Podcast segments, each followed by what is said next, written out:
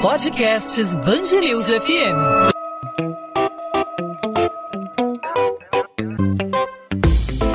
Dois às 20, com Maurício Bastos e Luana Bernardes. Oferecimento Cultura Inglesa. Inglês com cursos ao vivo pela internet, que incentiva, desenvolve e move você. Os alunos da pré-escola, primeiro e segundo anos do ensino fundamental da Rede Municipal do Rio voltam às aulas presenciais nesta quarta-feira. As atividades vão ser retomadas em 38 escolas, de um total de 1.543 unidades de ensino do município. Os demais matriculados da Rede Municipal têm retorno previsto para março e abril. As aulas remotas, a gente lembra, foram iniciadas no último dia 8. A decisão pela volta nessa quarta-feira foi tomada na semana passada pelos vereadores do Rio. Um relatório foi apresentado e votado votado na última sexta-feira na Câmara Municipal. No entanto, há exigências a serem cumpridas para a volta às aulas, como a rigidez no cumprimento dos protocolos sanitários, respeitando distanciamento de um metro e meio entre os alunos, ocupação de apenas 30% em cada sala de aula, entre outras medidas sanitárias, como uso de álcool em gel, uso de máscara e muitas outras. Essa medida ainda divide opiniões em razão do momento da pandemia. A gente ainda tem um elevado número de casos confirmados, de óbitos, elevado elevadas taxas de ocupação de leitos de UTI de enfermaria e a vacinação que ainda é muito lenta, ainda é muito restrita. Quais são os cuidados que os pais, que as escolas devem ter nesse momento, nesse retorno às atividades presenciais? Lembrando que as escolas particulares já estavam autorizadas a retomar as atividades, as escolas da rede estadual começaram já para parte da rede, com uma avaliação diagnóstica de todos os alunos. A previsão de que as aulas voltem no dia 1 de março. Então, esse momento, essa volta, vai ser positiva para as crianças nesse momento? Para falar sobre esse assunto, nós conversamos aqui no podcast 2 às 20 da Band News FM com Daniela Piotto. Ela é médica pediatra e reumatologista pediatra, professora afiliada e visitante do Departamento de Pediatria da Escola Paulista de Medicina da Unifesp. Doutora Daniela, obrigado por aceitar nosso convite aqui na Band News FM. FM. Seja muito bem-vinda. Obrigada, muito obrigada. É um prazer estar aqui falando sobre o retorno escolar. Doutora Daniela, nesse momento em que a gente ainda observa o número de casos em crescimento, a gente vem aí de um carnaval em que ainda os números não se mostraram traduzindo a realidade, né? A gente viu muita aglomeração no carnaval, muita festa clandestina. Diante desse crescimento que ainda se observa nas cidades, principalmente cidades grandes, especialmente aqui no Rio de Janeiro, a senhora considera que esse retorno, nesse momento, é, da, da pandemia pode ser considerado seguro? Isso, eu acho que isso vai depender, claro, de cada escola e de como é que ela está se organizando, né? A gente sabe que já está tendo a flexibilização aí de vários setores, né? Isso vem amplamente debatido na mídia, né? De é, restaurantes, shoppings, os parques e realmente a criança fora da escola, que é um ponto muito importante nesse momento.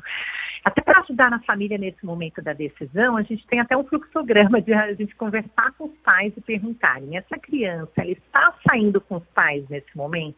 Então ela vai para o supermercado com a mãe, com o pai, eles estão, por exemplo, saindo indo para a pra praia, para o sítio, né? Como é que está é, esse momento da pandemia? Se a criança estiver sim, saindo com os pais, ela consegue manter a máscara nesse momento, né? Acima normalmente de cinco anos, que é o recomendado para a Organização Mundial da Saúde, em que as crianças elas conseguem ficar confortavelmente com a máscara, sem ficar mexendo toda hora, a todo momento ela respeita os protocolos de segurança e a família também se sente segura com isso, eu acho que sim, é importante sim, porque se ela consegue ir para um supermercado, consegue ir para um shopping, ela conseguiria sim ir para a escola. Porque a escola, a gente fala que ela alinha né? Ela reforça toda a educação que os pais dão em casa, né? Então, muitas vezes a gente percebe que é, na escola a criança até ela se sente mais segura, mais responsável, mais proativa, ela vê os amigos também, ela se espelha né, nas outras crianças, fazendo de uma forma adequada, então é sempre um reforço muito positivo nesse momento. Sem dúvida que a gente, é, com criança em casa, né, a gente percebe que isso, o convívio social, né, faz falta. É, o convívio social da criança se dá, de fato, não apenas na família, mas também na escola, é, no contato com os amiguinhos, a saudade que as crianças manifestam da professora, dos colegas de classe e das pessoas com quem ela até o ano passado tinha um convívio mais próximo, até o início do ano. É, agora, levando em conta a imunização imunização. A gente está em um processo ainda muito lento da imunização. Aqui no Rio de Janeiro, segundo aí as últimas, os últimos números, a gente não tem nem 2% da população é, vacinada, apenas as pessoas que trabalham, que lidam na linha de frente é, do combate à Covid-19, os idosos com idade um pouco mais avançada, com esse grau de imunização ainda muito lento e sem saber é, do, do que vem pela frente, de como as pessoas, de como as crianças estão lidando com isso em suas casas, é seguro é, confiar nesse retorno nesse momento? Isso, a gente sabe que as crianças, elas não são um grupo prioritário nesse momento para vacinação, né? Assim como os professores também não são, infelizmente. É, então, a gente esperar que todo mundo tome a vacina para esse retorno, é, né, nos passos lentos que a gente está vendo nesse momento na vacinação, né, nos grupos de idosos, por exemplo, a gente sabe que provavelmente pode ser que a vacina só chegue no ano que vem. Então, assim, mais um ano de aulas online muitas vezes pode ser prejudicial. O que a gente está tentando conversar sempre, individualizando cada caso, que os pais, né, e os professores também, já conversem com os alunos, mesmo nas aulas online, sobre essa retomada, explicando o entendimento de acordo com cada faixa etária, né, da criança, as informações também sobre as mudanças na rotina escolar, para a criança também estar ciente que todo mundo vai estar usando máscara, que é um momento de pandemia, né? E que a escola vai ser higienizada com mais frequente. Eu acho que a família tem que também passar segurança e tranquilizar que o ambiente escolar é um local seguro e que eles devem confiar e respeitar e atender né, todas as orientações dos professores e demais profissionais. Então, eu acho que a família tem que reforçar essa importância de, do respeito e das orientações dos professores. Né? Lembrar que eles podem conviver presencialmente com os coleguinhas sem temores, mas eles têm que realmente manter a distância, né, o uso de máscara, quando for espirrar né, ou tossir, sempre cobrir sobre a parte do cotovelo, né, não utilizar a mão, por exemplo. E o pai também tem que certificar que o estudante não faz parte de um grupo de risco e que ele não está com sinais, né, não está com sintomas, então, como febre, tosse, coriza, diarreia, dor abdominal, não mandar o seu filho doente para a escola, né? Então, é, isso é muito importante nesse momento, a gente fazer a nossa, o nosso papel da responsabilidade social, indique se o nosso filho estiver doente ou alguém na minha casa tiver com uma suspeita, não mandar o filho nesse momento para a escola. Em relação à parte emocional, eu acho que também é muito importante dar oportunidade do aluno de fazer perguntas e de se expressar como se sente ao voltar para a escola. Porque a gente sabe que realmente a saúde mental foi muito é, é, prejudicada nesse momento, né?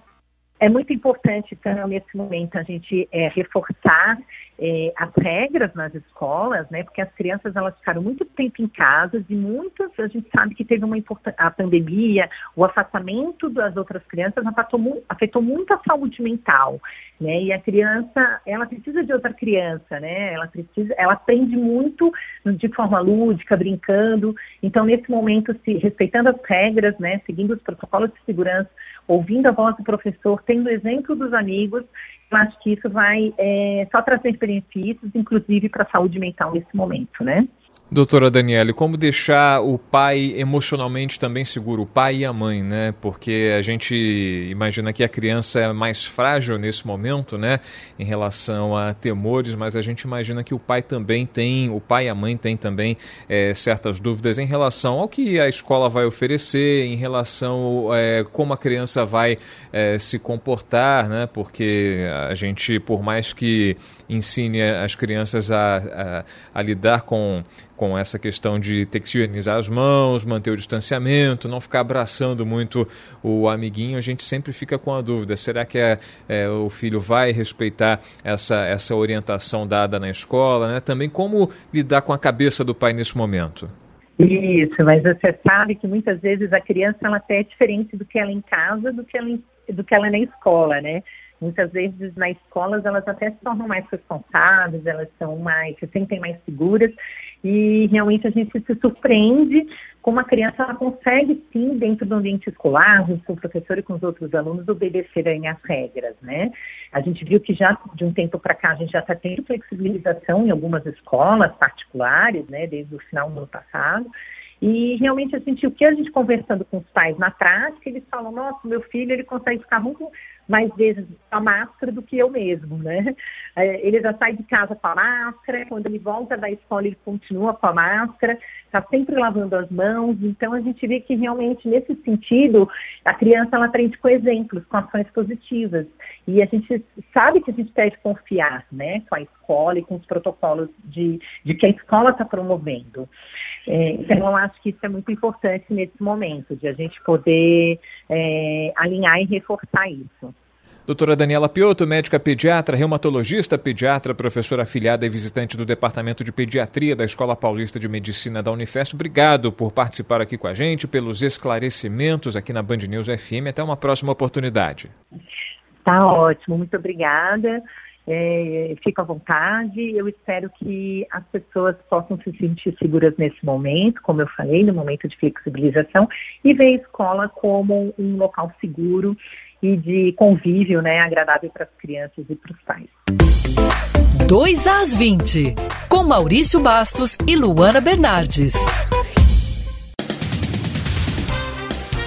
Até o fim da semana, 2 milhões de doses da vacina produzida no laboratório AstraZeneca devem ser distribuídas para as cidades brasileiras, desde que o Ministério da Saúde consiga organizar o cronograma de entregas aos estados. Os imunizantes saíram da Índia e chegaram ao Brasil nesta terça-feira. Armazenadas na Fiocruz, na zona norte do Rio, o material agora vai ser identificado em português e passar por uma análise de segurança. No Rio, onde a campanha foi interrompida nesta terça-feira, a prefeitura estima retomar o processo na quinta, com pessoas com 82 dois anos ou mais. Mas as doses não são suficientes para garantir a imunização de todos os idosos. O atraso na chegada dos primeiros lotes da Índia afetou o calendário e a liberação de vacinas em maior volume deve acontecer a partir da segunda semana de março. Só então começa a ficar pronto o imunizante que a Fiocruz está produzindo a partir do carregamento que chegou no início do mês com IFA, a matéria-prima da vacina. No próximo sábado está prevista a chegada de mais dois lotes do IFA em quantidade suficiente para produzir mais 12 milhões de doses. Ainda que sejam necessários necessários ajustes no cronograma, a Fiocruz mantém o compromisso de entregar 100 milhões de doses até julho deste ano.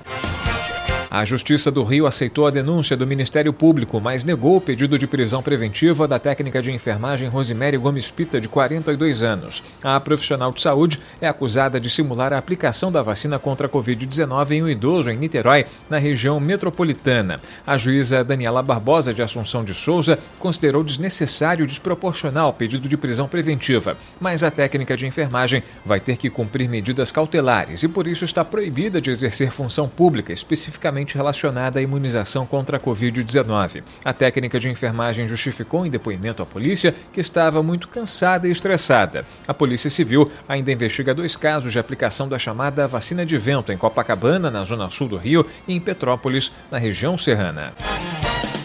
A Justiça do Rio decide por unanimidade afastar Flor de Lis do mandato de deputada federal. A decisão favorável ao afastamento e dada pelo desembargador Celso Ferreira Filho diz que as ações da deputada citadas no processo podem significar interferência na apuração da verdade dos fatos. A decisão deve ser encaminhada até quarta-feira para a Câmara dos Deputados, em Brasília, onde vai ser apreciada e deliberada pelo plenário da Casa. Flor de Lis é apontada pelo Ministério Público do Rio como a mandante do assassinato do marido, pastor Anderson do Carmo. Devido à imunidade parlamentar, ela não pode ser presa. A deputada cumpre desde outubro do ano passado recolhimento domiciliar e usa tornozeleira eletrônica. Dados obtidos pela Band News FM apontam que Flor de Lis violou pelo menos 11 vezes o uso do dispositivo de monitoramento por falta de carregamento do aparelho. O documento enviado pela Secretaria de Administração Penitenciária para a Justiça do Rio aponta que o órgão teve dificuldade para entrar em contato com a parlamentar para que a situação da tornozeleira fosse regularizada. Em setembro de 2000 2020, após a juíza Neares dos Santos Carvalho, da Terceira Vara Criminal do Rio, determinar o cumprimento das medidas, a Justiça demorou cerca de três semanas para conseguir localizar Flor de Lis. Procurada, a Câmara dos Deputados informou que não há prazo para a decisão ser apreciada pelo plenário, que deverá ter maioria absoluta, ou seja, 257 votos, para que o afastamento seja mantido. Já a defesa da parlamentar ainda não se posicionou sobre o afastamento e as violações do uso da tornozeleira eletrônica. A Assembleia Legislativa do Rio aprovou o projeto de lei que concede auxílio emergencial de até 300 reais para combater a crise econômica gerada pela pandemia de Covid-19 no estado. O programa Supera Rio terá validade até o dia 31 de dezembro de 2021. O benefício vai ser concedido a quem comprovar renda de até 100 reais ou não possuir vínculo formal de trabalho há mais de seis meses. As famílias com crianças de 0 a 15 anos vão ter prioridade. A norma segue para sanção ou veto do governador em exercício Cláudio Castro. 2 às 20. Ponto final no 2 às 20. O 2 às 20 é a Band News FM em formato podcast com os principais assuntos do Rio de Janeiro, os destaques da nossa cidade e do nosso estado, sempre disponível para você a partir de 8 da noite nas principais plataformas de streaming de áudio, no seu tocador favorito de podcast no seu celular ou no nosso site bandnewsfmrio.com.br. E a gente volta nessa quarta-feira com outros assuntos, com outras informações vitais para o Rio de Janeiro, para o nosso ouvinte que acompanha a programação da Band News FM sempre em 90.3 FM, também nas nossas plataformas digitais. Falando nisso, você pode interagir com a gente, sugerindo assuntos, comentando os assuntos que a gente aborda aqui no podcast 2 às 20. É só mandar sua mensagem pelas nossas redes sociais. Comigo você fala diretamente no Instagram, no arroba Maurício Bastos Rádio. E você pode mandar também no perfil da Band News FM no Instagram, muito fácil fácil de achar, não só no Instagram, mas também no Twitter, no Facebook, é só procurar Band News FM Rio. A gente volta nessa quarta-feira e o encontro tá marcado. Até lá, gente. Tchau, tchau.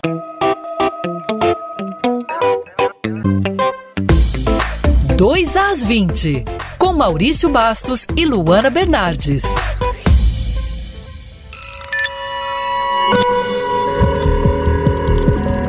Podcasts News FM.